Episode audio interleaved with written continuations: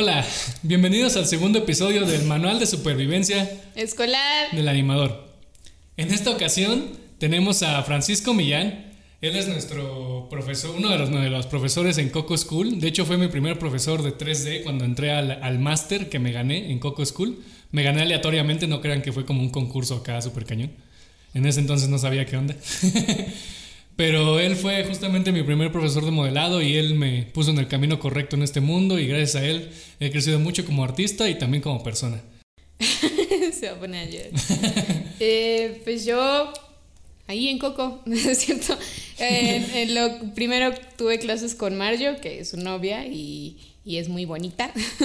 Mario da clases de concept y de arte y Fran da clases de modelado. Entonces en segundo semestre, bueno, los conocí los dos al mismo tiempo, pero las clases de Fran ya las empecé a tener en segundo semestre. Y, y pues lo quiero mucho. y pues sí, nos fuimos conociendo así en la carrera a lo largo de los lo- años. Los dos lo queremos mucho. Este, Sí, qué bueno que qué bueno que haya aceptado estar aquí con nosotros. Por supuesto que sí. Fun fact, de hecho él era el primer invitado, pero por problemas logísticos, más que nada problemas de Dani y yo, pues no pudimos tenerlo, pero bueno, no podíamos dejarla fuera porque la verdad es es muy importante, es muy importante. Pues muchísimas gracias por la invitación, muy honrado. Eh, de hecho, eh, me parece algo súper especial que den la oportunidad a, eh, a eso, que los alumnos que están un poco, pues totalmente perdidos, abrumados también con la cantidad de información que hay en Internet, la cantidad de información que hay en tantos sitios eh, y desinformación que hay también.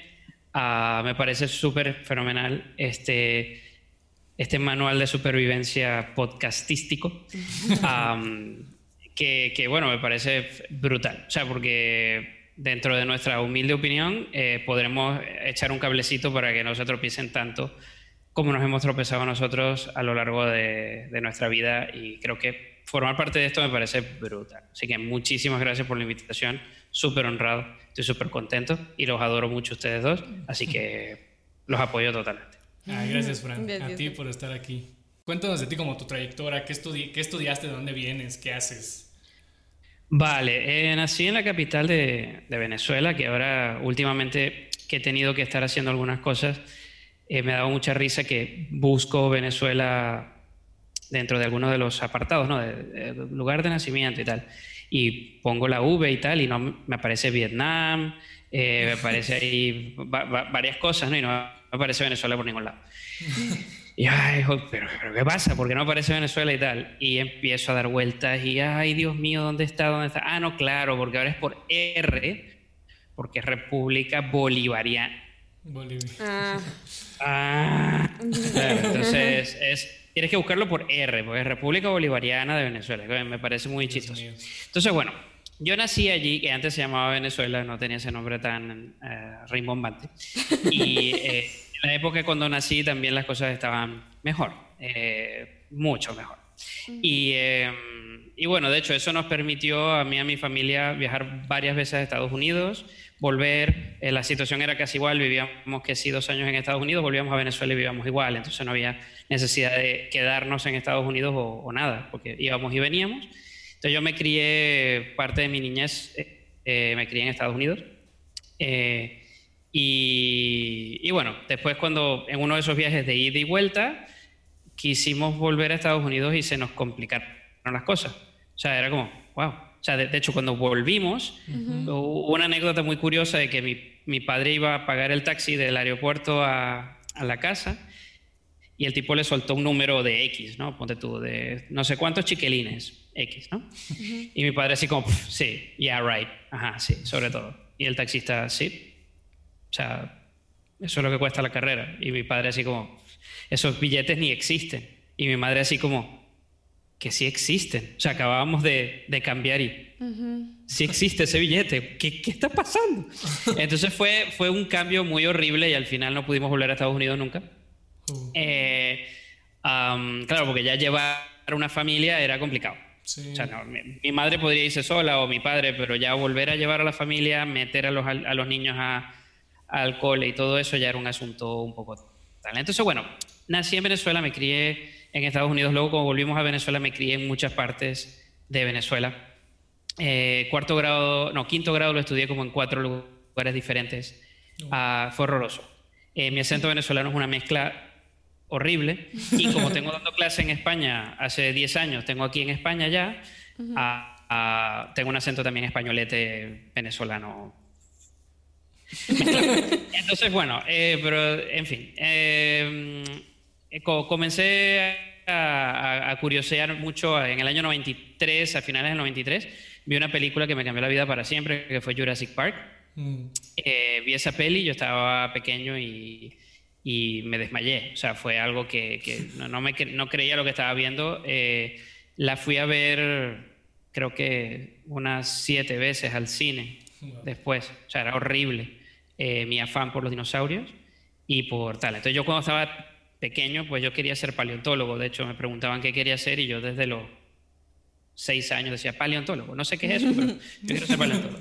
Y mucha gente tampoco sabía qué, qué es paleontología, ¿no? Eso tiene que ver con los dinosaurios y yo soy friki. Ya, quiero estudiar dinosaurios. Entonces, cuando llegó la película, que ya fui creciendo, fue que no, no, no, yo no quiero estudiar dinosaurios, yo quiero crear unos dinosaurios que sean reales, ¿no? O sea, eh, y crearlos y, y, tal, así sean imaginarios, pues que sean reales. Y bueno, eso fue la primer, el primer gancho del cine. Entonces, bueno, pero primero tengo que graduarme de lo que sea para luego entrar a la universidad. Así que fui muy malo en matemáticas toda la vida. Lo sigo siendo. Eh, todavía me confundo cuando me preguntan cuánto es algo por cuánto. O lo divido, todavía me confundo. Eh, soy bastante disléxico, entonces eso tampoco ayuda a que los números los pongan correctos. Em, en fin, muchas cosas que no a nivel técnico pues fallaba. Evidentemente la ingeniería no iba a ser algo mío, entonces me fui mucho por las artes. Ah, entré a una academia, eh, bueno, entré a una universidad eh, que se llama la Universidad Católica Cecilio Acosta. La parte católica no tiene nada que ver, pero la parte de universidad sí. Eh, y entré en lo que fue la licenciatura en artes, y, fueron de los peores años de mi vida. Creo que este cuento ya lo saben ustedes porque se los conté. Fue, fueron de los peores años de mi vida. Eh, de hecho, en el segundo semestre vino el profesor de, de, dibujo y me dijo que yo no tenía estilo. Segundo semestre, primera semana del segundo semestre. Tú no tienes estilo. Ok. Eso es bueno. Pueden volver a, invitar a Alan, que va a estar muy agradable y podrá él hablar mucho del estilo y de, todas las cosas, porque Alan es un crack. Y bueno, Alan, Marjo, etcétera, todos los demás eh, eh, colegas que tenemos, este, Diana también, etcétera. y van a ver que realmente el estilo no es algo que tú haces y tienes estilo, ¿no? mira, aquí está, dame 7 kilos de estilo ahí. Bueno, toma, llévatelo, ¿no? No, o sea, es algo que evidentemente llevas años hasta poder hasta poder comprender lo que es el estilo y poder tener eh, estilo, ¿no? Tu estilo. Entonces, claro, a, lo que él me dijo, yo no tengo estilo, vale, eh, entonces no sigo dibujando, ¿no? Y él me dijo, no, es que no vale la pena. Pues ya está. Primera materia de dibujo, es decir, que el semestre que viene iba a haber dibujo 2. Y todavía me quedaba todo ese semestre, todo ese semestre de dibujo uno. Te puedes imaginar lo satánico que fue. Entonces, bueno, me limité a hacer mis bocetos asquerosos. Este, me limité a, a, sentirme fracasado porque yo le tenía respeto a un profesor. Entonces, que un profesor me diga a mí que yo no tengo estilo, yo no sé de lo que, o sea, que estoy equivocado en la vida, pues yo le creo, yo le creo. Pues y, el que estaba equivocado era él totalmente, ¿no? Entonces es, muy triste, pero lo bueno es que yo igual quería seguir el sueño de tener dinosaurios y crear dinosaurios. Lo curioso es que en mi vida he modelado un dinosaurio en 3D. Eh, o sea, spoiler alert, ¿ok? No he modelado un dinosaurio en mi vida en 3D entero, no. O sea, los comienzo como ejercicios y luego los dejo ahí y más nunca. Pero bueno, la cosa es que después de terminar la, o sea, después de mucho sufrimiento, eh, hubo una materia que tenía que ver con 3D, eh, que vi ya en el sexto semestre, eh, y obviamente fue una materia así súper X, y la vimos solo dos compañeros, o sea, un compañero y yo. y ese compañero, José, al final terminó siendo fotógrafo profesional y yo, bueno, me dediqué al 3D. O sea, los dos nos enganchamos con lo del 3D. entonces nos dimos cuenta que, oye, esta parte artística, de por sí eso, meterte en un florero, pensar en la, en la, reencarnación de una iguana, de los problemas personales, del intrínseco, del superfluo de la sociedad. O sea, yo quiero hacer fucking dinosaurios, perdonen my French. Eh, yo quiero hacer dinosaurios, o sea, ¿cómo hago dinosaurios y que se vean perfectos? O sea, eso es lo que yo quiero. Yo no quiero hablar de... ya, ya hay mucha gente hablando de problemas y ya hay muchos problemas. Yo quiero hacer que la gente se olvide de los problemas contar historias agradables. Eso es lo que yo quiero. O sea, yo no quiero relojes que se derriten. Y, no, o sea, eso no me importa. Entonces tuvimos que ver la mención diseño gráfico. Que en diseño gráfico, o sea, termino la parte de, de, estudiar artes y estudié un año más de diseño. Y obviamente fue también sacrilegio, porque en diseño vi cuatricomía, impresión, serigrafía, una materia, pero de 3D, que era ver, yo qué sé, las tres horas que vimos de 3D como materia optativa, milagrosa, microscópica que vimos el, el, sexto semestre, tuve que esperar un montón de tiempo para ver otra materia que fueron, no me acuerdo si en, en, total fueron como 30 horas, creo, en total, durante todo el semestre, creo que fueron 30 horas y creo que estoy exagerando, creo que fueron menos y ya. De los cuales esos, las, primeras 20 horas ya la vimos en, en, los tres segundos que vimos el semestre anterior. entonces fue, fue muy triste. Fue muy triste, pero cuando volví a ver la materia, obviamente ahí salí con una calificación súper dotado, no sé qué, cum laude, bla, bla, solamente en esa materia. Este, honor y no sé qué, y gloria, porque me encantó. Software que usamos fue 3D Studio Max, lo sigo odiando hasta el día de hoy, pero lo sigo usando. Eh, fue mi primer software 3D, que desde el principio fue un odio, amor-odio, y lo sigue siendo hasta hoy en día.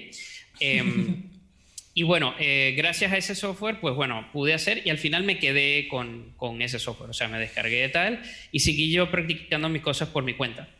Eh, pero lamentablemente se me dio muy bien la cuatricomía y ya cuando me gradué empecé a trabajar. Mi primer trabajo oficialmente fue en una rotativa de sistemas de impresión.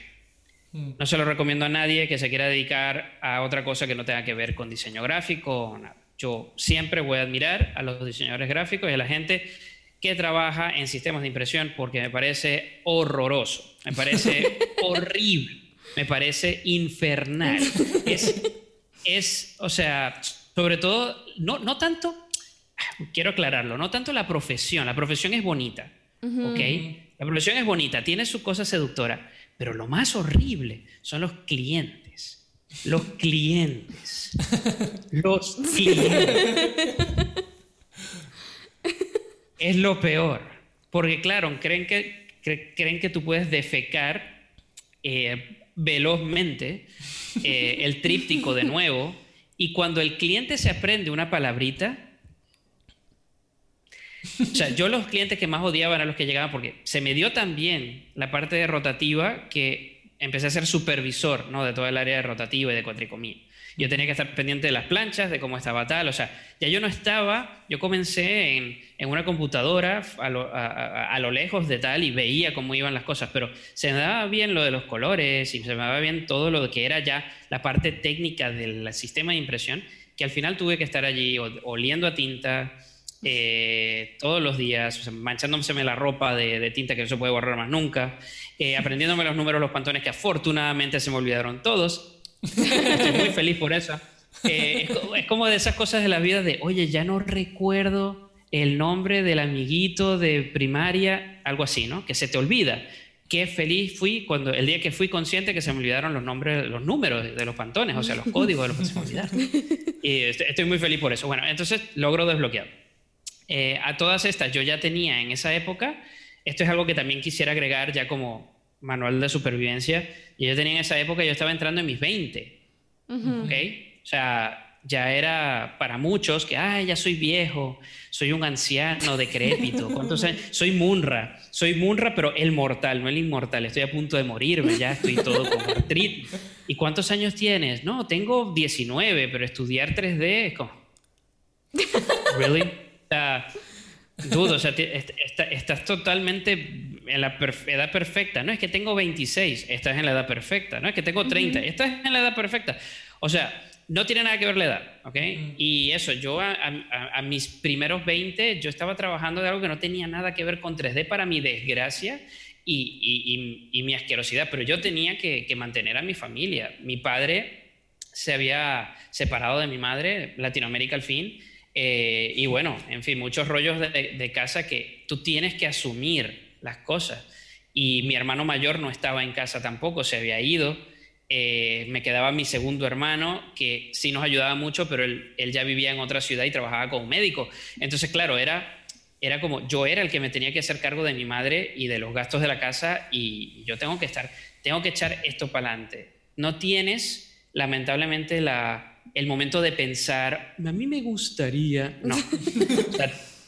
hay, que, hay, que, hay que comer, hay que pagar las cuentas. O sea, no te queda otra. Y ese era lo que yo tenía. Pero mi madre siempre vio que yo era un soñador, que yo andaba siempre con tal, que yo siempre estaba pensando en las constelaciones y en las auroras boreales y en las cosas y en los dinosaurios. Entonces, este, después de yo estar trabajando en ese trabajo, aprendí mucho, estuvo muy bien, eh, pero también me hice un crack en publicidad exterior Empecé también a trabajar con publicidad exterior, banners gigantes. en fin, cosa muy latinoamericana que me parece muy curioso, lo de los obituarios y los, las pancartas de 15 años. Eso me sigue pareciendo algo impresionante. Y no tienes idea de la cantidad de pancartas y obituarios. O sea, el dude se murió y tenías que recortar fotos del señor. Nunca había una foto reciente, siempre una foto horrorosa donde él sale más feo y había que recortarlo y pegarlo con unas nubes y ponerle luces. Y es como, ¿a quién le gusta esto?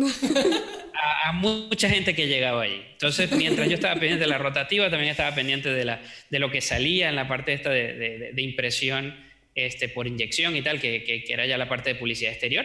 Entonces, eh, bueno, en fin, todo lo que tenía que ver con impresión, yo estaba allí. O sea, también sistemas de impresión láser también estaba allí. Me, me empapé de eso muchísimo. Odio todos los sistemas de impresión. Y era lo que menos quería en mi vida y tuve que hacerlo para alimentar a mi gente. Entonces mi madre un día estaba viendo la televisión y mientras estaba viendo la televisión, se quedó así viendo una, una, parte de eso, que mientras ella está arreglando la casa, limpiando, no sé qué, pone el televisor porque ponen estos programas que siempre hay de entrevistas absurdas a cosas raras, no sé, rellenos matutinos de programas que no tienen sentido.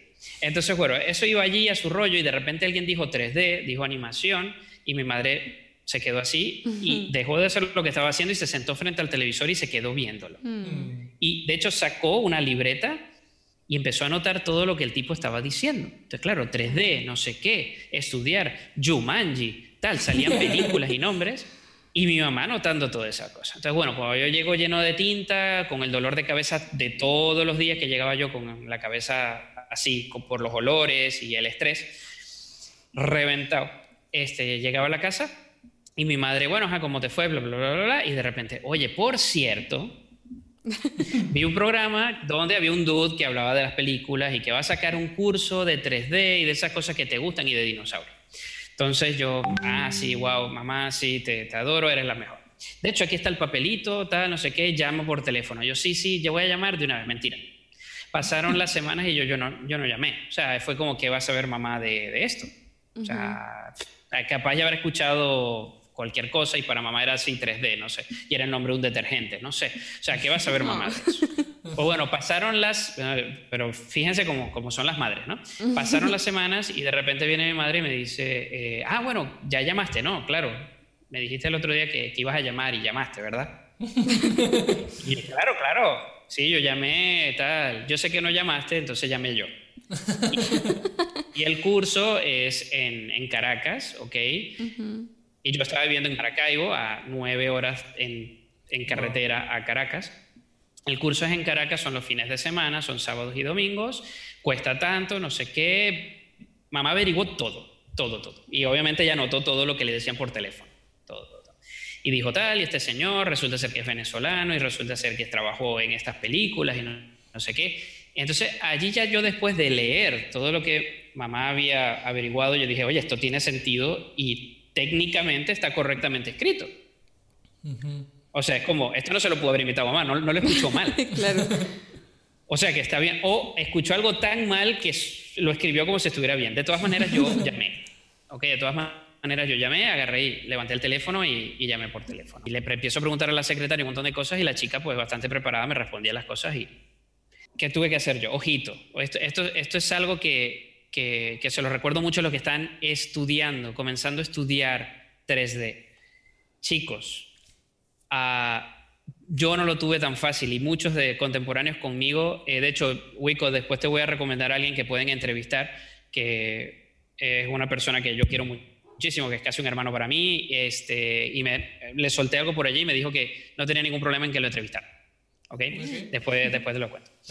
Eh, así que ya, ya es algo, un, plus allí que, que les voy a agregar.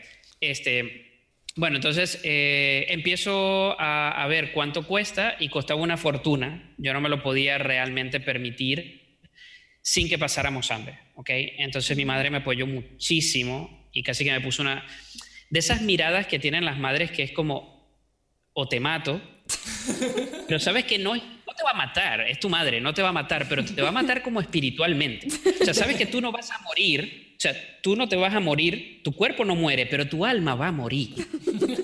O sea, tú te vas a morir por dentro, pero no te vas a morir de ser humano. El ser humano va a seguir respirando, comiendo, pero, pero tú por dentro te vas a morir. Esa amenaza me la dijo de, o sea, tú vas a hacer esto, porque esto es lo que tú siempre has querido. Y, y claro, pero yo pensando lógicamente, es que no nos lo podemos permitir. Entonces mi hermano mayor me ayudó muchísimo también. No el mayor mayor, el segundo, que es el médico. Vino y dijo, oye, mira, you have my sword. Este, de hecho, él estaba viviendo en Caracas. Te quedas, te, quedas a dormir aquí en la casa. O sea, yo también te voy a matar si no, si no lo haces.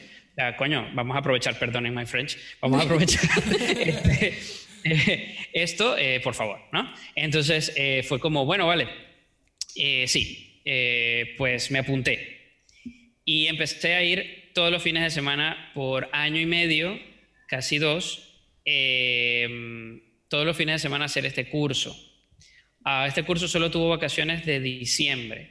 De resto, todos los fines de semana teníamos clase, todos. Entonces yo te dejaba de trabajar, dejaba de trabajar, ¿ok? Sí.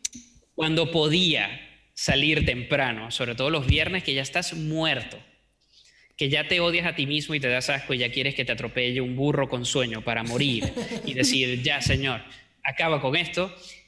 yo me iba el viernes con mi mochilita, con la ropita y tal, me iba al, al, trabajo, estaba todo el día y sobre las seis, seis y media, si era, había un milagro, salía a las seis, de ahí me iba corriendo desnudo, bueno, mentira, vestido, al terminal de autobuses, a esperar el autobús y el autobús salía eso de las 10 más o menos y de ahí llegaba yo sobre las 6 de la mañana a Caracas y de ahí directo al sitio del curso a estar todo el día allí.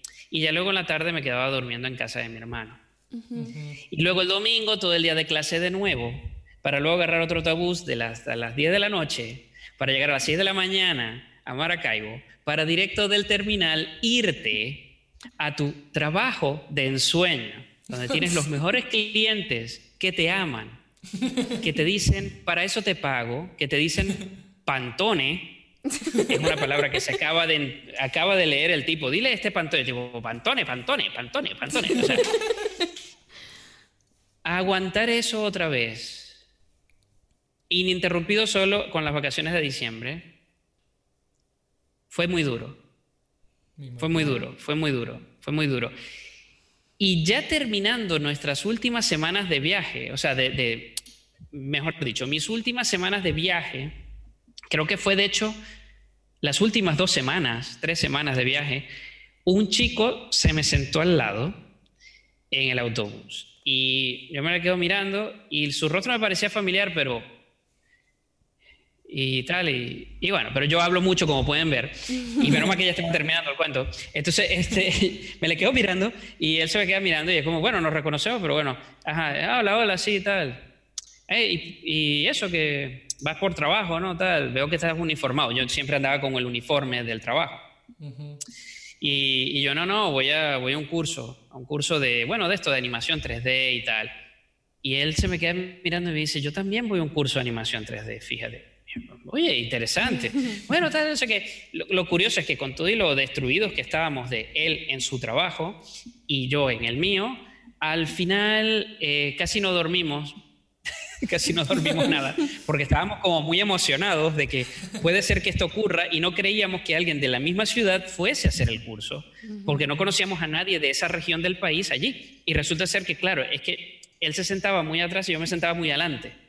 O sea, yo estaba en, la vanguardia, yo estaba con el profe aquí que me escupiese la cara y yo, ¿no? O sea, quería absorber todo y él le gustaba absorber las cosas más desde atrás, así viéndolo tipo francotirador, ¿no? O sea, viendo todo así, que nadie, claro, no nos habíamos, no nos habíamos tal. Y bueno, nos hicimos los mejores amigos del mundo, él es casi mi hermano prácticamente, y años después fundamos un estudio que se llamó Faro Studio, por el cual tuvimos varias nominaciones eh, al Grammy, por Grammy, Emmy, no, Grammy, ah, Grammy, el de, el de la música, Grammy. Eh, varias nominaciones Grammy a, Mejor Videoclip Latinoamericano, a Mejores no sé qué, no sé cuánto, varias cositas. Nominaciones, no llegamos a ganar ninguna, pero no importa. Eh, estuvimos allí, hicimos las visuales a un montón de artistas que ni conozco, ni sé quiénes son, ni me importan, porque son música que no escucho, pero bueno, pagaban bien. Y bueno, o sea, no fue de maravilla, pero fue gracias a esa unión, gracias al curso, gracias a tomar la decisión, gracias a que mi madre me amenazó, me, amenazó espiritualmente y mi hermano también. Eh, y, bueno, y ahí estuve a mis veintitantos, comenzando desde cero, en algo de 3D. Y, o sea, esto quiero que lo entiendan quienes vayan a comenzar y se sientan que están muy viejos. Eh, no, no lo están. Porque de hecho para mí el 3D es constante. Alan dijo en, eh, en, su, eh, en su entrevista que el ser profesor te obliga a estar constantemente actualizándote, ¿no? Algo así dijo. Eh, el ser profesor, y le voy a agregar algo, o sea, no, no está equivocado para nada, tiene toda la razón, pero el ser profesor y para colmo, trabajar en la industria de la animación, es obligatorio que estés actualizándote perennemente. ¿Ok? Y yo por lo menos ya tengo ya un año eh, trabajando con motores en tiempo real y no trabajando con los motores típicos. Ya luego si quieren hablo de una cosa técnica, podemos pasar a una pregunta técnica más adelante. Eh, es decir, que ya yo lo que estoy haciendo ahora no es lo mismo que estaba haciendo el año pasado, ni el año anterior, ni el año anterior, ni el año anterior, ni el año anterior.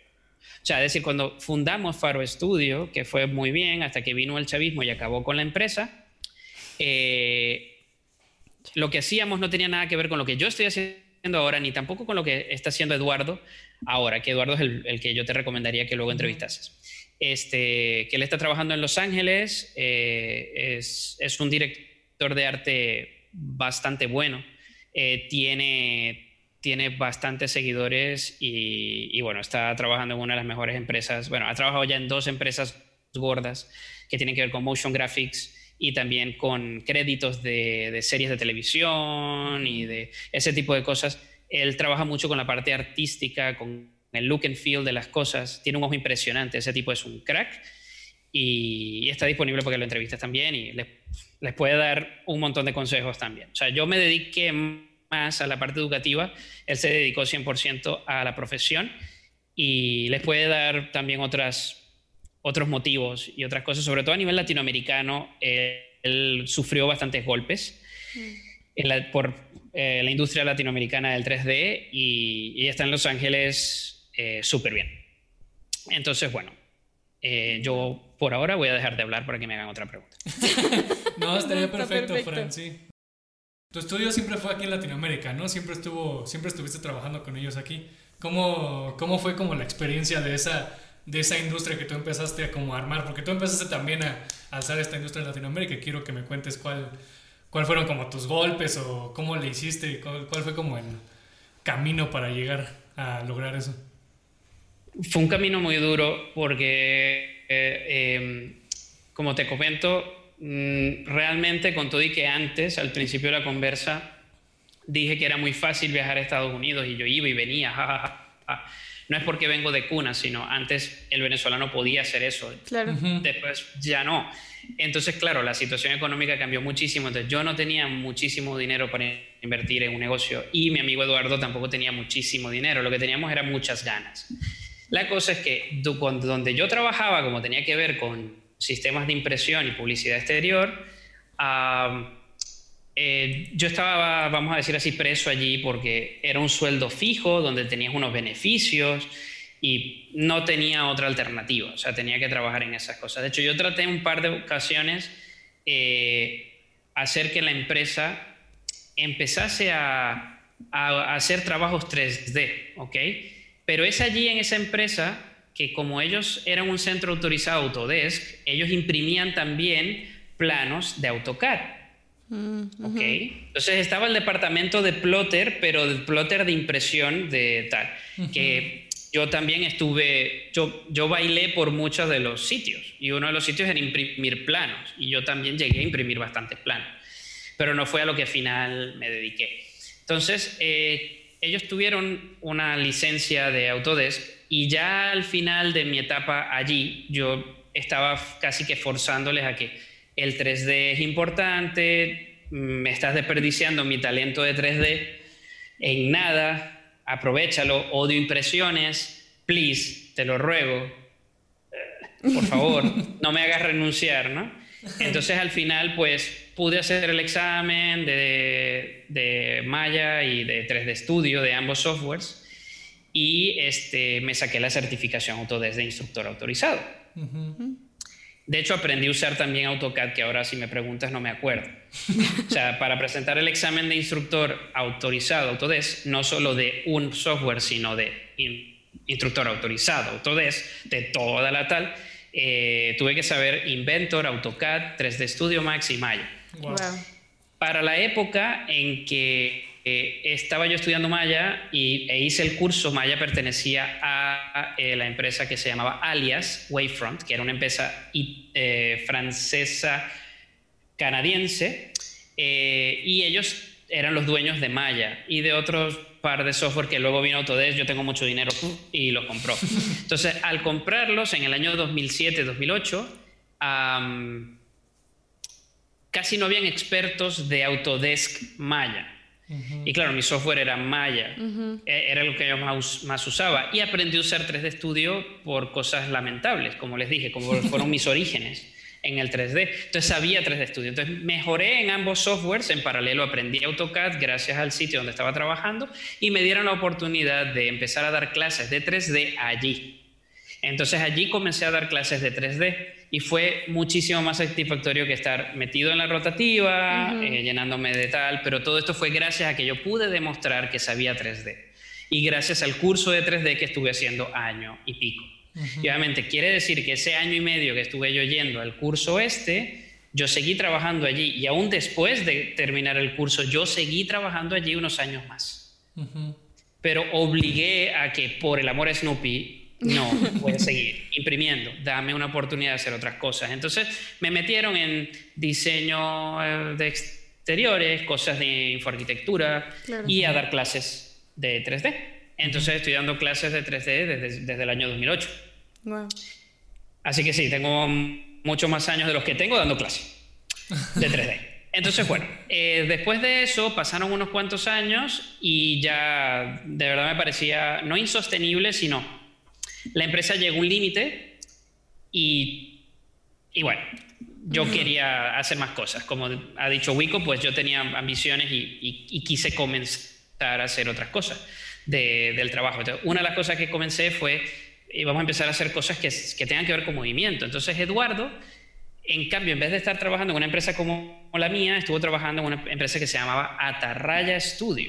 Atarraya Studio era un estudio en Maracaibo que hacía muchas cosas, tenía clientes importantes y tenía clientes importantes en televisión. Entonces Eduardo empezó a contactar gente allí desde el principio.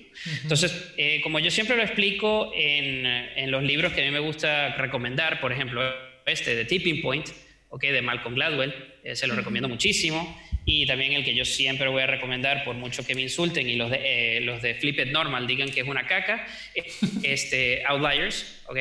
Sí, porque yo también escucho los podcasts de ellos y tal cuando trabajo y eh, por lo menos lo de la ley de los 10.000 horas, a ellos les parece una caca, que eso es mentira. Es que es bastante relativo, no lo tomes tan literal. No, no, yo soy flipper normal, si sé más que tú, es verdad, sabes más que yo, pero bueno, este, bien. Entonces, este, obviamente Eduardo ya desde que él logró graduarse, él sí se graduó de diseñador gráfico como tal, eh, hizo el curso conmigo y logró entrar en un estudio que tenía que ver con cosas de estas de, publicidad en movimiento, de televisión, de eventos. Entonces empezó a codiarse allí un poquito. Eso lo ayudó mucho a él a aprender algo que, por ejemplo, yo no sabía. Yo técnicamente aprendí mucho Maya, estudié mucho Maya y 3D estudio y todo, pero técnicamente lo tenía, no profesionalmente. ¿ok? Y él, antes de empezar realmente 3D, él lo tenía ahí guardado como un Kamehameha y empezó fue a estudiar lo de eso, dirección artística, eh, producción, eh, ¿cómo, es el, cómo es el meollo, cómo se administra esto, cómo se mueve ¿no? el dinero y cómo se hacen los contactos. Por mi parte era más como el que está cortando la leña atrás y echando las cosas, ¿no? Para que funcione la locomotora, pero la dirección de la locomotora yo no tengo la dirección. Entonces lo bueno fue que fueron pasando un par de años y se tomó la decisión. Él aprendió lo que tenía que aprender en Atarraya, yo llegué al tope que pude llegar y ya me sabía para atrás y para adelante el software como me daba la gana. Pues listo, la experiencia que te da el dar clases, citando otra vez al gran Alan, Alan, eh, el hecho de estar dando clases, pues requieres de estar actualizando, a tal alumno le da tal error, a a Dani no se le abre, a Wico cuando lo abre se le explota, ¿por qué será? Eh, borró historia, ¿no? Etcétera. O sea, ¿qué hay? ¿Qué problema? Entonces, eso lo tienes en un estudio y prácticamente ganas el nivel de supervisor. Porque, claro, tienes un montón de alumnos que están teniendo errores y tú tienes que solucionarlos. Es lo mismo que tiene un lead animator o un senior. O sea, cuando estás enfrentándote a un tal, pues todos empiezan a dar problemas y tú tienes que supervisarles. Entonces, yo empecé a tener esa experiencia eh, quien lea este libro luego se va a dar cuenta también que tiene que ver con los Beatles, etcétera, etcétera. O sea que tienes esa experiencia antes de montar el chiringuito, ¿no? Eh, antes de montar el negocio, ya yo estaba teniendo una experiencia, experiencia de supervisión. Eduardo estaba teniendo una experiencia de dirección de arte y de producción antes de tener nuestro negocio.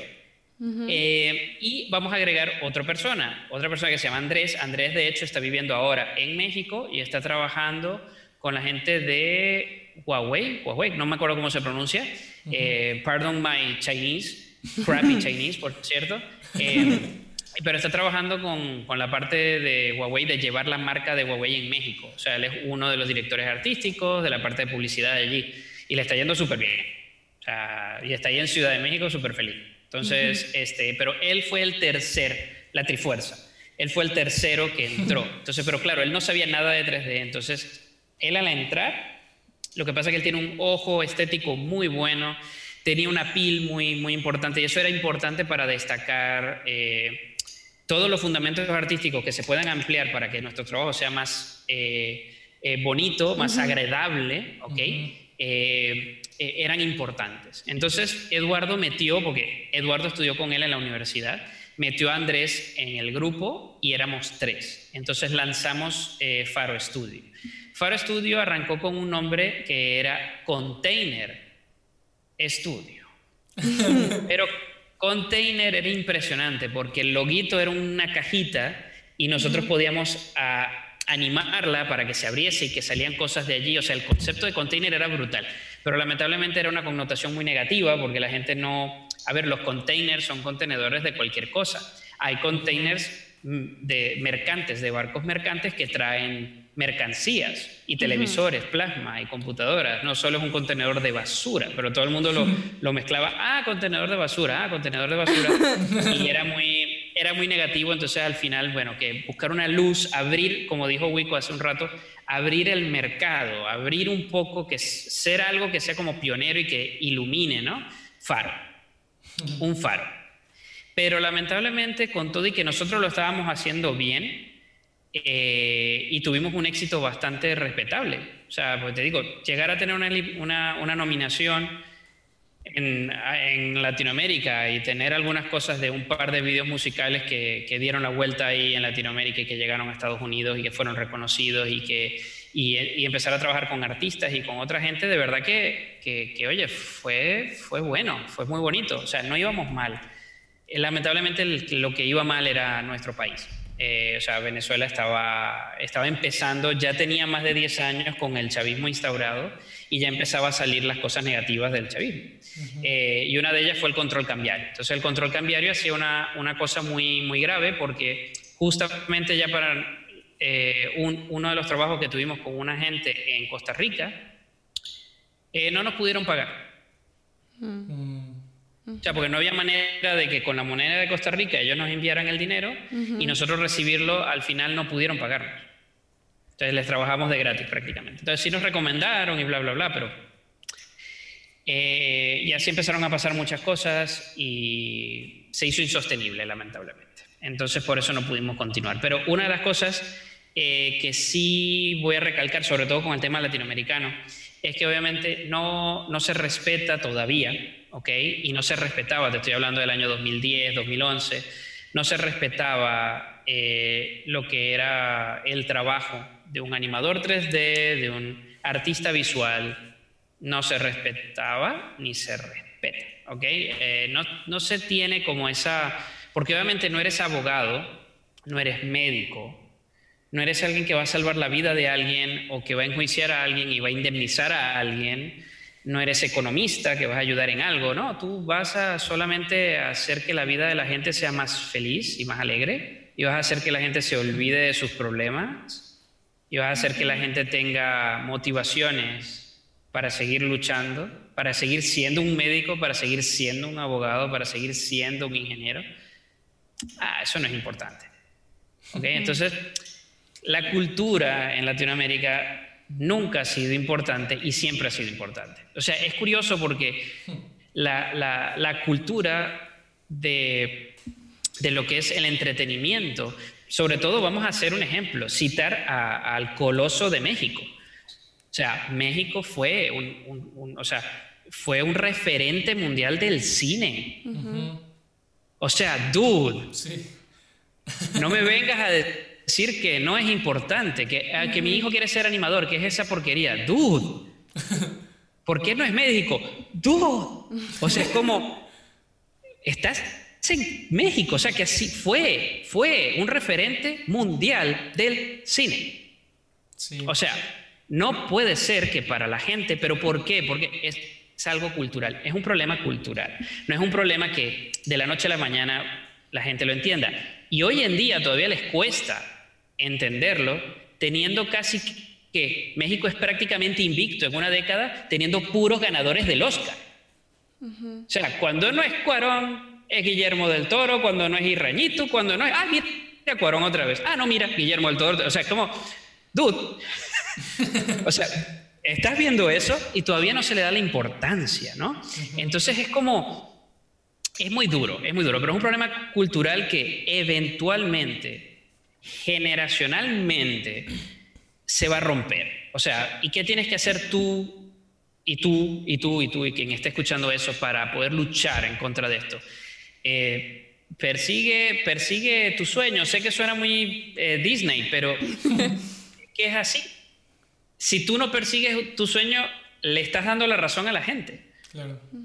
Y esto es muy duro. les acabo de decir hace un rato de que yo tuve que estar sin fines de semana, un año y medio prácticamente, con lo agotado que estaba yo los viernes y tener que agarrar un autobús. ¿Tú crees que yo quería agarrar un autobús para ponerme a ver numeritos y cosas que no entiendo? Aprender lenguaje mail, que eso no sepa qué me sirve. Aprender lo, que, cómo son los polígonos, cómo son los noobs. Yo, yo quiero hacer un dinosaurio. O sea, ¿sí me explico? O sea, era muy duro. Pero yo tuve que hacer eso y lamentablemente, después de que por fin empezamos a alcanzar nuestro sueño, que Faro estuvo trabajando, Faro arrancó en el 2010, 2009, de manera oficial, y de manera oficial en el 2010. Y al final terminó y se disolvió en el 2014. Yo me vine a España en el 2011, pero seguí trabajando en remoto con ellos, con Faro. Y Faro nunca creció, fuimos tres personas y siempre fuimos tres personas y ya está. Eh, y ya, pero es que ya en el 2014 fue insostenible, como les digo, no, no había manera de que, de que nosotros recibiésemos una paga ni nada y ya está. Entonces eso vuelve con otra pregunta, ¿por qué me vine a España? ¿Por, o, ¿Por qué me salí de Venezuela? ¿Por qué todos se han ido de Venezuela? Andrés, Eduardo y yo, o sea, los que éramos Faro, ¿por qué no fuimos?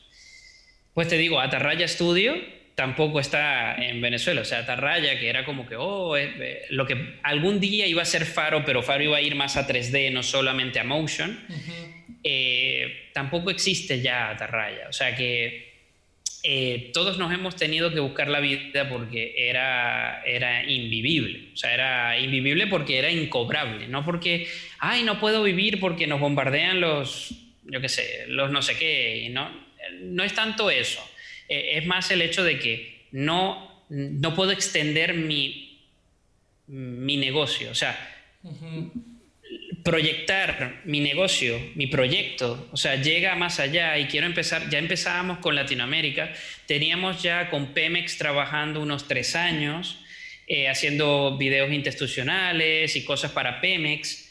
Eh, para otras petroleras también, que son cosas que no podemos mostrar, pero nos daba de comer mucho y muy bien. Eso nos ayudaba para poder comprarnos mejores máquinas y poder trabajar en otras cosas, pero ya eso era inviable, no había manera que recibiésemos eso. Entonces tuvimos que salir. Entonces yo tuve una oferta académica de Coco School, donde, este, pues bueno, eh, justamente en Caracas hubo un evento donde Coco School estuvo y estuvimos interesados en ver algunas cosas. Entonces, obviamente, pues ya yo tenía decidido irme de Venezuela para ver cómo hacía. Igualmente, Faro seguía, pero así yo por lo menos podía cobrar el dinero desde España. Y después veía cómo lo repartíamos con los que quedaban en Venezuela, ¿no? Pero por lo menos yo podía cobrarlos de fuera. Entonces, ese tipo de cosas fueron las alternativas que empezamos a ver. Entonces, claro, una de mis habilidades es dar clase. Pues ya está, pues doy clase pues, ajá, ¿dónde puedo ir y demás? Y casualmente, pues había una un lack de profesorado de 3D en la sede de Alicante de Coco School. Entonces, eh, decidimos venir, yo por si acaso vine ah, con la excusa de, una, de un curso de 3D. Entonces, porque era la única manera de tener un visado, ¿ok? Entonces, bueno, me metí allí y tal. Eh, mi chica Marjo también me acompañó con eso, igualmente. O sea, ella también, mira, sí, uno de animación 3D y 2D, y, sí, sí, vamos para allá a ver qué pasa. Y realmente vinimos para probar y ya tenemos 10 años aquí. Y, y ya somos ciudadanos españoles. Eh, obviamente, o sea, ya por fin lo hemos logrado. Uh. Este, entonces ya no tenemos el rollo de me tengo que volver a Venezuela en cualquier momento, ¿no? Y ya podríamos hacer otro podcast de, eso, de, cómo te sientes tú como un migrante en otro sitio. Eh, es bastante complicado. Es bastante complicado porque, a ver, España me ha tratado muy bien, la amo y la adoro. A ver, es mi país, oficialmente lo es ya. Eh, lo es. Eh, pero sí es verdad que es complicado el, el tú todos los años estar demostrando que vales la pena, demostrando que eres un buen ciudadano, demostrando que tal. O sea, una persona eh, por ejemplo, Mario, que de milagro dormía y ya, o sea, llegaba del trabajo y llegaba a la casa a dormir y no, no salía de fiesta para ningún lado, no hacía nada. Eh, pues Dani ya ha comentado que es un angelito, o sea, Mario es un ángel. Y lo, que uno, lo único que deja es amor y cariño en tal. Ah, no, pero ella tiene que demostrar que ella no está haciendo nada malo, de que ella no está metida en cosas raras, pues no vaya a ser que sea como estos extranjeros que vienen, ¿no? O sea, y ella realmente dándole todo el amor y todo el apoyo y todo el conocimiento para que españoles sean buenos y mejores, españoles, mexicanos, chilenos, colombianos, etcétera, quien sea, sean mejores personas y mejores profesionales. Entonces, dude, o sea, es duro, es duro que, que tú no seas dueño de, de, lo que tienes porque no eres de aquí y tienes que demostrármelo todos los años, haciendo que tu residencia, no sé cuánto. Entonces, eso es duro también. Pero bueno, eso es otra cosa. Y ya eso es para otro, para otro tema. Pero bueno, entonces me vine a España por ese motivo y al final Eduardo logró irse a Estados Unidos y a Andrés logró irse a varios sitios. Estuvo, Andrés estuvo en Costa Rica, estuvo en varios lugares y al final pues en México fue como mejor le fue. y estuvo trabajando en un par de estudios hasta que entró en, en, esa parte directiva en Huawei, de la parte de la imagen y tal. O sea, muchos comerciales que vende el teléfono Huawei son diseñados por Andrés. Y, y está ahí, o sea, que, que bien. Eh, pero Eduardo, por eso también por su lado, pues logró entrar en Los Ángeles. Entró en King and Country, que es un estudio muy gordo de, de eso, de créditos, trailers y demás cosas de, este, sobre todo de películas y, y, series de televisión, y ahora está trabajando en Motion, pero en Motion está trabajando en un, en un nivel mayor. O sea, está, está como directivo a nivel artístico y le está yendo muy bien, afortunadamente. A mí me está yendo súper bien también, eh, me siguen saliendo cosas. Eh, lamentablemente el COVID ha acabado con un par de trabajos que me habían salido en otras partes uno que me había salido en Alemania y otro que me había salido en Dinamarca y lamentablemente no pudimos trabajar porque eh, el COVID. Tú tienes un buen de experiencia y lo padre es que esa experiencia la tienes no solo en Latinoamérica, sino también la tienes en España. Y eso me encanta porque puedes, puedes tú comparar, puedes ver panorama mucho más amplio de lo que alguien que solo ha trabajado aquí puede, puedo decirnos, porque España al final de cuentas pues, es un país de habla española, así que de alguna manera está conectado mucho con nosotros. Yo, pero de hecho es muy triste, porque por lo menos en la parte editorial, o sea, lo que tiene que ver con la parte editorial, quien quiera ilustrar o lo que sea, y se lo digo aquí a, a, quien sea que esté interesado y que todavía no esté aburrido y todavía esté escuchando esto, porque eh, está muy mal, está muy mal... Uh, ¿cómo se puede decir? Este, aprovechado eso, porque la lengua es la misma, y sobre todo en la parte legible es la misma. O sea, vas a leer exactamente lo mismo, vas a entender todo lo que se lee. Claro. Y no se está aprovechando eso. Y las editoriales están ahora con esto del COVID y tantos proyectos que se fueron a, la basura y tal. Es como, wow, si hubiésemos tenido el mercado latinoamericano, y es como tú tienes todo un continente que habla tu mismo idioma, ¿por qué no estás, por qué no haces negocios con Chile, con México, con Argentina? ¿Qué te pasa? Y no sé, es algo como muy, no sé, es, es absurdo, es absurdo la verdad. Entonces, pero bueno, eh, el mercado español es muy regionalista en, muchas cosas, pero no porque quiere, me voy a explicar, me voy a explicar. Es como muy regionalista no porque quiere serlo, sino porque tiene una... Existe una España anterior, y, existe una España moderna. Es decir, existe la España de Mortadelo y Filemón y existe la España de la Casa de Papel. Mm, ¿Ok? Entonces, claro, la España de la Casa de Papel, Argentina, Chile, México, nos entendemos, da igual. Hablamos diferente, pero hablamos igual, no importa. Son, somos, son, son, como una, es una generación más globalizada, es una generación que sí está viendo eh, de hecho, aquí en Netflix, una de las cosas que más se ve en España es Pasión de Gavilanes. Ay, Dios mío. Perdona, ¿qué es eso? es una novela viejísima. Yo tenía como. ¿Qué? ¿Cinco años? No sé, viejísima, viejísima. Wow. Viejísima. Viejísima, y vamos a estar. Dani, me, vas a decir que sí o que no. Obviamente me vas a decir que sí, pero hay, México tiene cosas muchísimo mejores. Sí, sí. sí O sea, hay una generación que está siendo más globalizada y no les está importando tanto, pero hay otra generación muy Mortadelo y Filemón, muy humor clásico español, que es una mentalidad que no, o sea, que, eso, que no es muy ah, universal, vamos a decir así. Entonces, de hecho, algo muy bonito que a mí me agradó fue esos dos productos. La película animada de Mortadelo y Filemón, si la han llegado a ver, y si no, da igual, pero si la han llegado a ver, ese es el humor español típico, autóctono de toda la vida.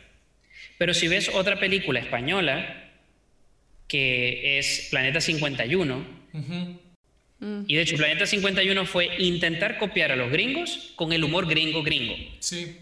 Y te sale eso, ¿ok? Y claro, ni, a los gringos les gustó porque entonces una cosa para los gringos, los gringos se burlan de ellos mismos. Pero tú vienes a, burlarte de un gringo y como... Ah, sí, pues sí, sí. Me burlo yo. Me burlo yo, Tú te callas, ¿no? Es como, igual los británicos. Los británicos, ah, la reina, tal, no sé qué, ah, qué asco. Ah, sí, la reina. Tú no hablas de la, mi reina. Tú no, de mi reina no hablas tú, yo hablo, tú no. Entonces lo mismo es los gringos. Entonces, claro, una empresa española tratando, la misma empresa hizo las dos películas, ¿ok?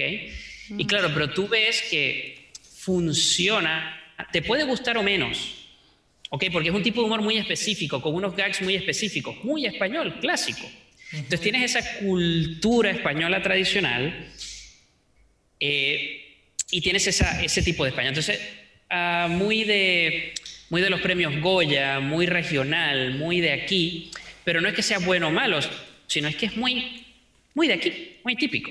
Entonces, el producto, de hecho, la Casa de Papel es un producto no tan español, es un producto más global, es un producto español, pero no, mira, vamos a meterle más cultura distinta, vamos a meterle otros rollos para que sea más comercial y todo el mundo se lo coma y todo el mundo se lo está comiendo y todo el mundo ama la, Casa de Papel. Yo no no, la voy a ver nunca, pero mucha gente la ve y le gusta y está bien. Por eso, porque es un producto más elaborado, es un producto menos, menos específico. Entonces, ¿es difícil entrar en ese mercado? Es complicado.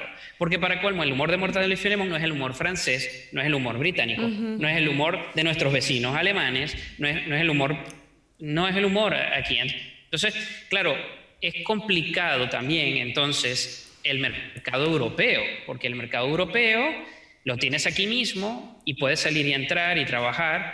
Te lo digo yo como nuevo europeo que soy, tengo unas facilidades horrorosas. O sea que como latinoamericano tenía la puerta cerrada en, todos lados.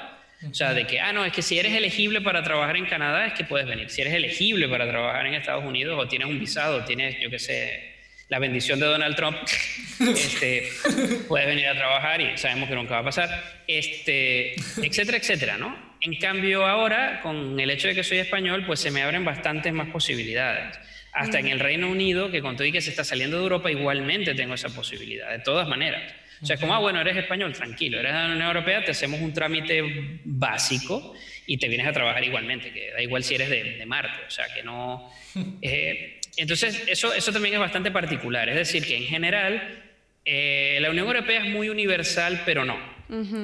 O sea, es muy universal con el hecho de que son dos estrellas las que están en nuestro fondo azul, dos estrellas amarillas que comparten y realmente somos treinta y pico estados, pero bueno, da igual. Eh, son dos estrellas porque 12 es perfecto, porque es la simetría del 6 más 6 no sé qué, y porque todos somos, ah, pero tú no, tú, tú, tú no eres europeo, tú fuera de aquí. Tú. Ah, ya eres europeo, bueno, sí, entonces puedes compartir con nosotros, no sé, es como un, eh, tú escuchas a cualquier europeo y habla muy mal de Donald Trump pero las leyes europeas son bastante eh, regionalistas. O sea, son muy, son muy de dentro. Y si no eres europeo, no entras. Aunque es un diálogo de universal, porque está claro, son países distintos. O sea, no es lo mismo un francés que un español que un portugués, está claro, pero sí lo es porque son europeos, pero no. Entonces, claro, tú tienes que abrir esa, ¿no? esa, esa posibilidad. No somos muy abiertos. Sí, pero somos muy abiertos solo con nosotros. Entonces es una exclusión disfrazada, es bastante particular. O sea, yo que viví en Estados Unidos y, estoy, y he vivido aquí en España es, es bastante interesante. Entonces, el mercado, volviendo al punto, el mercado hispano está muy mal aprovechado por parte de España, muy mal aprovechado a nivel de 3D. O sea, de lo que tiene que ver con animación y tal, está muy mal aprovechado. Pero todo tiene una cosa positiva. El estudio del que hablé antes, que hizo Planeta 51, Mortadelo Filemón, etc., ese estudio eh, se llamaba Ilion, ¿ok? Ya no se llama Ilion porque lo compró John Lasseter con Skydance. Entonces ahora Skydance tiene una sede en Madrid, que era la sede de Ilion, pero ya no es Ilion. ¿Qué ventaja nos ofrece eso al mercado hispano? Nos ofrece el mercado, sobre todo si tienes doble nacionalidad, hay muchos mexicanos y latinoamericanos que tienen doble nacionalidad y, o, pueden optar por ella. ¿no? En mi caso no, yo tuve que sudarla, tuve que parir el pasaporte español, prácticamente. Igual Mar, yo también, este, porque somos criollitos indígenas venezolanos. Entonces, claro, teníamos que, que, luchar ¿no? por, por ganarnos el honor y tal pero mucha gente no. Entonces tiene esa facilidad, esto también lo digo porque sé que hay muchos mexicanos que capaz van a estar escuchando esto que sí tienen doble nacionalidad y no les cuesta nada. Y Skydance eh, está en Madrid y hay muchísimas ofertas de trabajo ahora, muchísimas, muchísimas, muchísimas.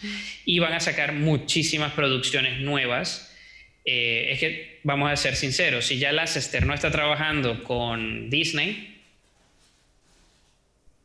e-, él es un Miyazaki. Leicester no se va a estar sacando los mocos por más años. Sí. O sea, ese dude ahora va a sacar algo nuevo. Y Skydance abrió en Madrid y tiene una cantidad de artistas brutales que ya estaban en el Ilion, que era calidad Pixar. Ahora tiene más. O sea, ahora va a tener aún mejores eh, artistas y tiene hambre de más artistas. Así que eso es algo para estar pendiente. Ah, pero si soy mexicano, ¿puedo entrar? Sí. De hecho, tienen una oferta ah, allí de, bueno, que da igual de donde seas, si tu currículum es increíble, pues ya está, lo metes y ya está. ¿Tienen preferencias si, tienen, si tengo ciudadanía europea? Por supuestísimo. Y te lo digo sinceramente.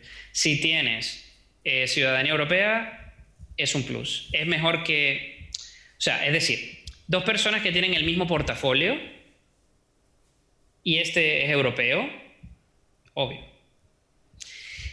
Si este tiene mejor portafolio pero este es europeo, o sea, tienes que ser así para que el europeo no llegue, ¿no? Es como, mira, el más cercano que tenemos europeo es regular, en cambio este tipo es increíble y es mexicano. Venga, va, vamos a hacerle el trámite de, esto, de, de migración y tal. Pero es así, es así y, ya está. Entonces, España lo bueno es que está teniendo una nueva época Ah, también con eh, Love, Dead and Robots, muchos estudios trabajaron junto con Blur en sacar Love, Dead and Robots. Y muchos estudios, la mayoría eran españoles, los que trabajaron en esa serie. Mm. Y son estudios que están en Barcelona, en Valencia, de hecho creo que hay uno que está en Galicia, eh, etcétera. Son estudios que están regados por España, estudios muy pequeños, pero que están haciendo unas cosas brutales y Netflix les está dando esa oportunidad. Entonces, ahora es un buen momento de estudiar 3D, sí. Eh, lo bueno es que ahora es un momento no solo de estudiar 3D bien, sino de hacerlo también rápidamente. O sea, es decir, lo que Wico logró cuando yo le di clase, la primera semana de clase, yo no lo había logrado en dos meses.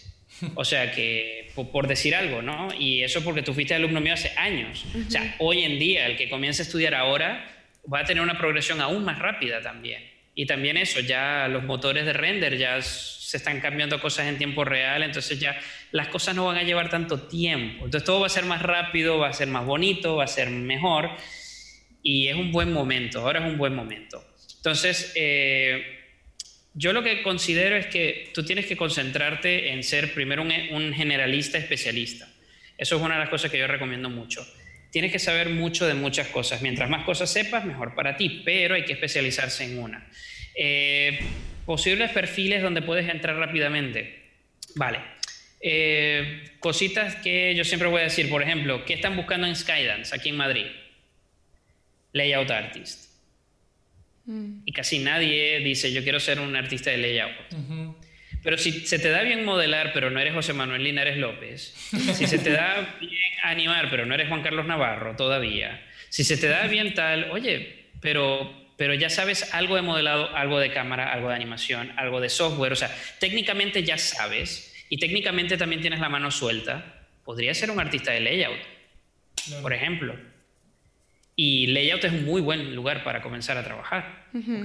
Y están buscando artistas de layout por todos lados. O sea, solo te estoy poniendo Skydance como ejemplo porque acabo de ver ofertas de trabajo de Skydance hace, no sé, una hora antes de comenzar este, la charla. Entonces, claro, este, estuve viendo eso y, y, y bueno, es, es una recomendación que les doy. Genial. Gracias, Fran. Es bueno saber que, o sea, también para que sepan norteamericanos y mexicanos, que pues España al final de cuentas también es una opción, ¿no? Y es una opción de las opciones más fáciles por el hecho de que comparten nuestro idioma. Si eres lo suficientemente bueno, entra.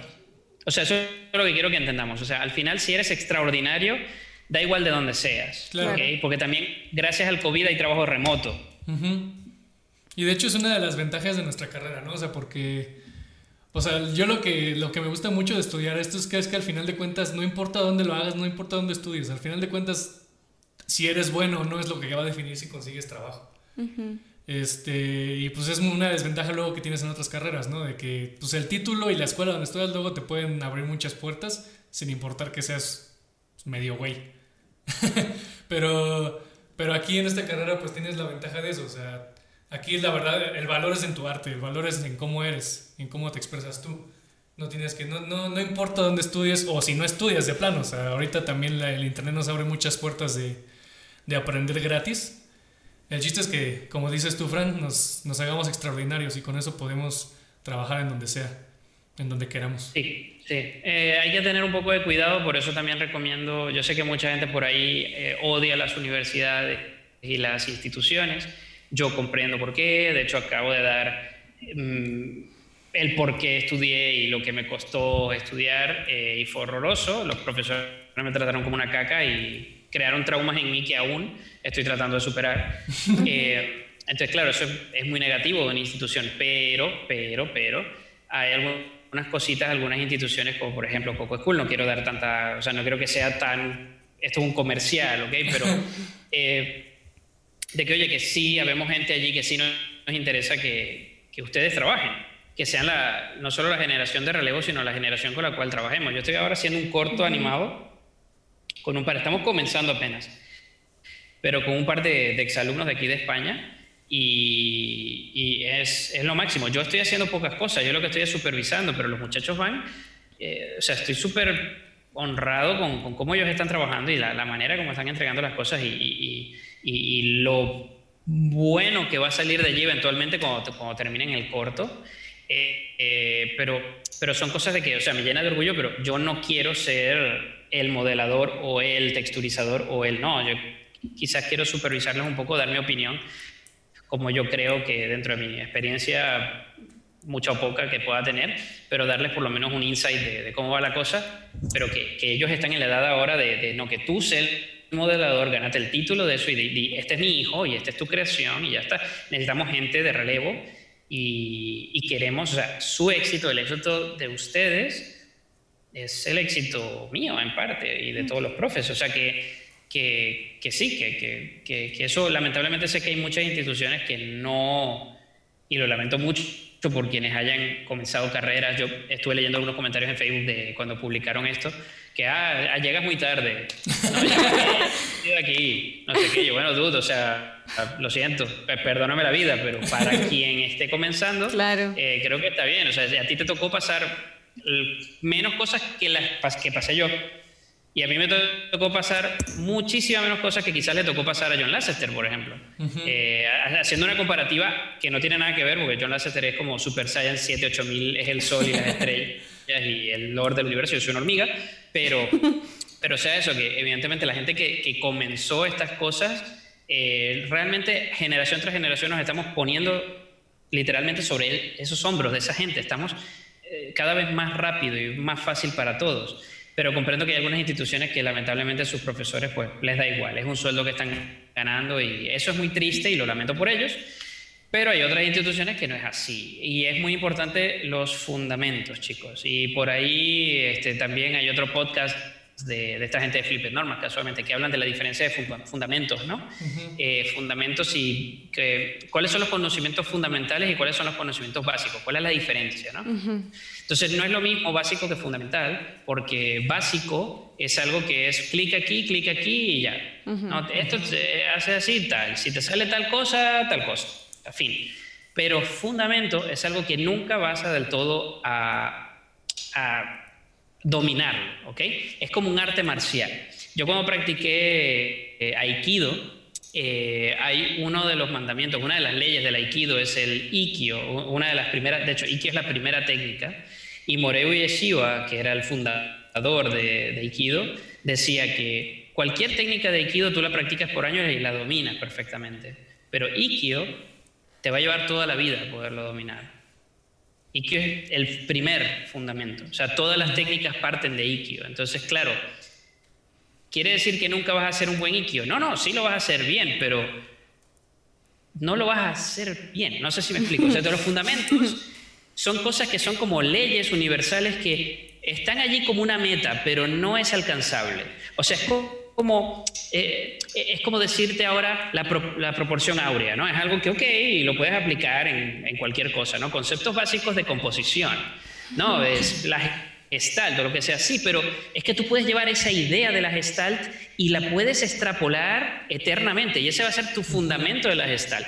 Pero el fundamento de Dani de la gestalt es diferente, partiendo de lo mismo. ¿Sí me explico? Entonces, claro, ella va a aplicar la gestal a su manera y tú vas a aplicar la gestal a tu manera y así cada quien, ¿no? O sea, por darte un ejemplo, la gestal, por decir algo, pero es uno de los fundamentos, ¿no? O la silueta o, o X cosas, ¿no? El color. Esos son fundamentos. Explica el color de manera básica. No puedes explicar el color de manera básica. Es un fundamento artístico que no puedes dominar a la perfección. No puedes dominar a la perfección. No puedes. Vas a agarrar todos los, los conceptos que puedas y los vas a estructurar y vas a crear cosas que la gente va a morirse y se va a desmayar de lo increíble que es, pero aún puedes explorar más.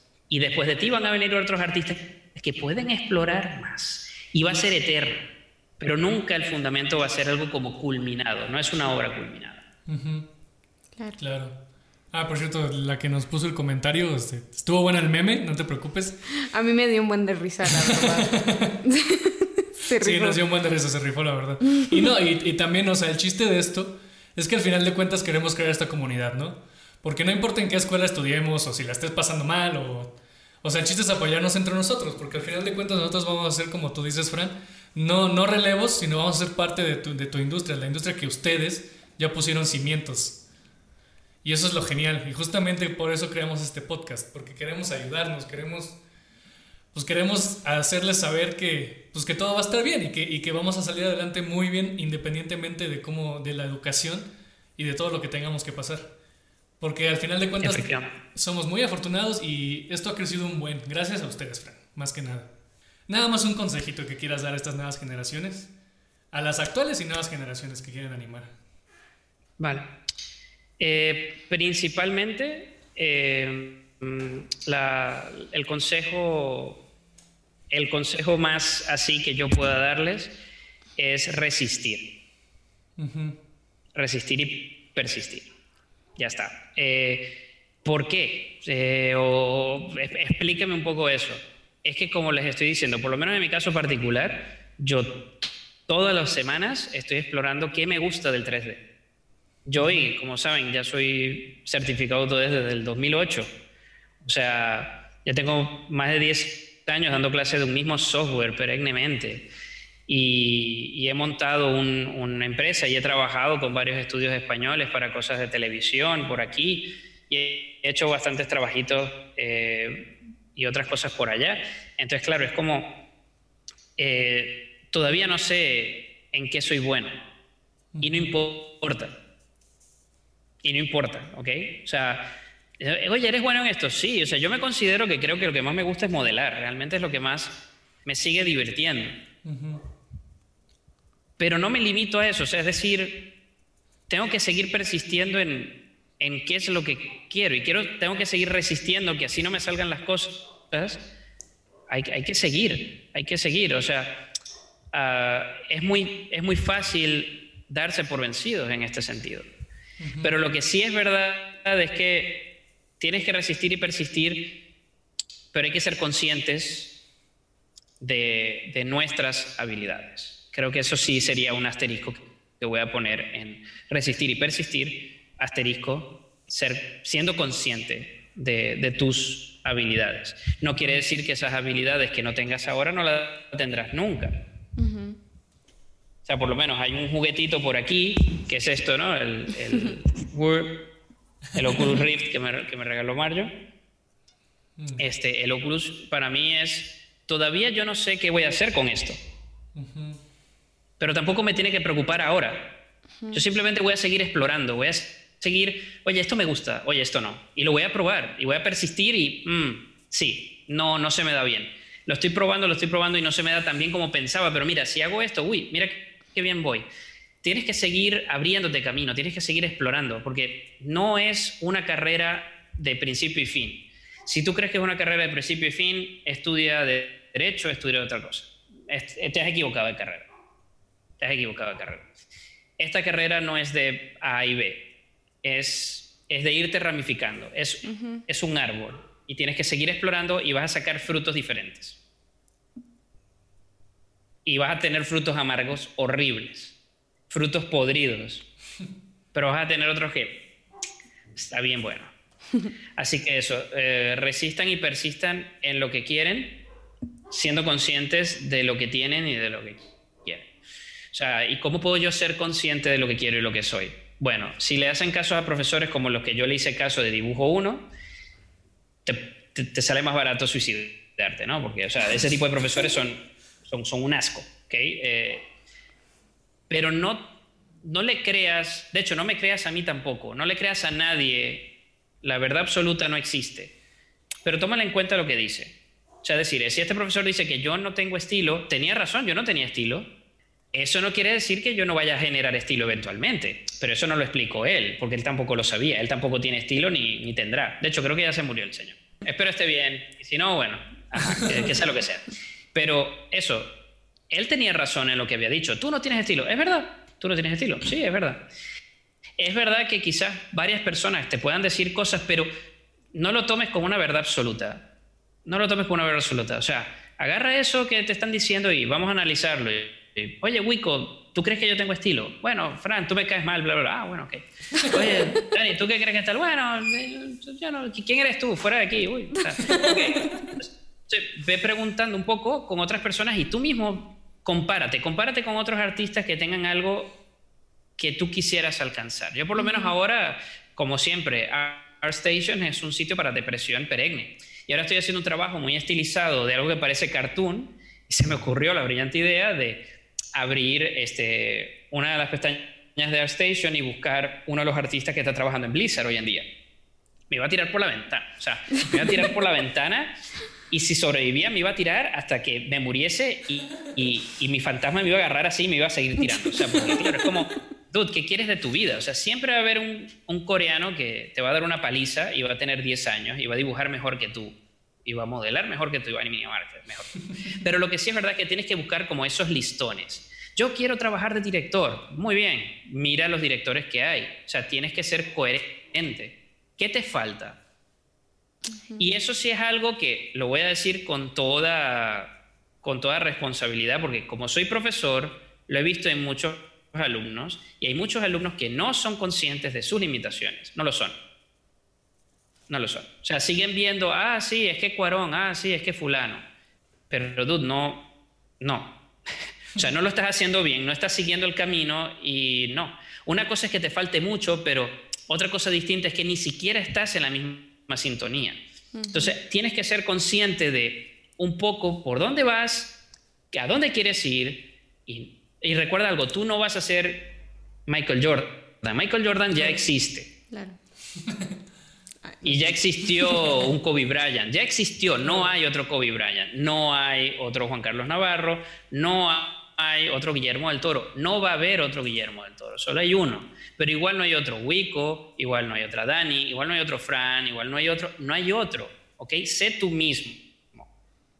Eso es lo que te va a abrir las puertas, sé tú mismo, persiste y resiste en lo tuyo, pero siendo consciente de qué quieres y qué te falta. Que, a mí me gustaría ser Michael Jordan, vale, ¿cuántas horas de, de básquet estás haciendo al día? Ninguna, vamos mal. o sea, no, yo quiero ser, eh, no sé, tal dibujante yo quiero ser, por lo menos, Ramón Núñez, que es un amigo que tenemos, que por ahí mucha gente lo sigue, sobre todo se ha hecho más o menos famosete con el, con el último gag que sacó, lo deben ver por ahí, hasta Diana lo publicó, este de, y Aaron también, y varios, creo que Alan también lo ha puesto, que es de dibujar el ojo y no te sale el círculo ah, sí, sí, y das control Z. Entonces, bueno, Ramón, Ramón es, sí, es un venezolano también que vive en Madrid y el tipo es un crack, pero él es el él es el, de hecho voy a hablar con él a ver si pueden entrevistarle, que él, es un show, sería brutal que pudiesen entrevistarle, voy a hablar con él a ver cómo está de disponibilidad, a ver si les puede dedicar un ratillo. Eh, y bueno, él es uh, concept artist de Riot Games y, y, en sus tiempos no productivos se pone a hacer estas chorradas que, sí. que es lo máximo. Entonces, claro, pero él lo que más le persigue, lo que mucha gente le dice es, ¿cómo llegaste a tener tu estilo? Y él así como, es que no, no sé, no te lo sé responder. O sea, él él estuvo aquí en clase en Alicante y, todo el mundo, pero ese estilo tuyo, oh, ¿cómo lo lograste? Imitando a mucha gente que me gustaba y siendo yo mismo. Y ¡pum! sales tú, tú sales, porque tú no eres igual a ninguno de los otros, sale tú. Entonces, eso ya para resumir sería, sería mi consejo. Está excelente. Sí. Estuvo excelente todo lo que nos pudiste compartir, Fran. Bueno, esto ha sido el final del episodio 2. Eh, la próxima semana vamos a tener ya un, un, episodios muy diferentes. De hecho, ahora nuestro plan vamos a estar invitando a alumnos de, alumnos de diferentes escuelas. Este, vamos a estar invitando a de VM, de Coco, de Sena, de SAI, de, de, todas las que podemos encontrar. O sea, esas son, les digo esas porque esas son como las principales en el país del TEC. Pero también estamos pensando en invitar de otros estados, escuelas más chiquitas como Unitec. Ahí tenemos una en Hidalgo. Este, para que nos escuchen y, y escuchen también todas sus experiencias, ¿no? Porque al final de cuentas todos tenemos un camino muy diferente y tenemos que aprender de todos. Así que eso es todo. Sí. Eh, bueno, antes de eso, eh, Fran, no sé si tienes algún sitio de tus redes que, donde te puedan seguir, donde te puedan encontrar. Y... Sí, bueno, eh, lo, que, lo último que estuvimos viendo así más o menos moviendo es el Behance, mi Behance. Que si pones Francisco Millán en Behance, pues saldré por allí. mis redes sociales son para mis amigos y tal. Yo publico memes todo el rato. yo, no, uso las redes sociales. Tal. A mí normalmente eso me, me suelen contratar es por recomendación y, y ya está. E, eso es otra cosa que podría agregar como otro asterisco. Recuerden chicos, tú no hablas por tu trabajo, tu trabajo habla por ti. Entonces, cuando tu trabajo habla por ti, siempre vas a tener trabajo. Claro. Ya está, tú no tienes que defender nada. De repente alguien, wow, ¿y quién hizo esto? Bueno, lo recomiendan y ya está. Tú estás tranquilo. Entonces, así eh, eh, hay muchísimos profesionales que, realmente no tienen como una red social para publicar sus cosas porque no, es que no hace falta. Si tú haces bien tu trabajo y tu trabajo habla por ti, ya está. Igual en la descripción va a estar por si están escuchando el capítulo. Ah, below. Perfecto. Muchísimas gracias por la invitación, solo máximo, mucho ánimo, por favor, a, toda la gente y, pues nada, resisten y persisten. Este, gracias por escuchar el episodio de esta semana, nos vemos el próximo lunes, como ustedes saben. No se olviden también seguirnos en nuestras redes a nosotros, compartirlo. Oh, qué bonito. Ahí están los legos de Fran y Y, este, y nada, nos vemos la próxima semana. Sí, bye bye. Bye. Ay, qué bonito.